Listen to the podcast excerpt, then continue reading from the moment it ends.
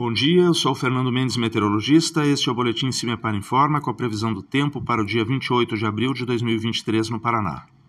A sexta-feira promete mais um dia com sol entre as regiões do estado e, com isto, favorece um pouco mais na elevação das temperaturas no período da tarde, faixa oeste e norte principalmente. A temperatura mínima está prevista para a região de União da Vitória, General Carneiro, com entre 8 e 7 graus, e a máxima está prevista para a região de Paranavaí, com 27 graus Celsius. No site do CIMEPAR, tu encontra a previsão do tempo detalhada para cada município e região nos próximos 15 dias. www.cimepar.br CIMEPAR Tecnologia e Informações Ambientais.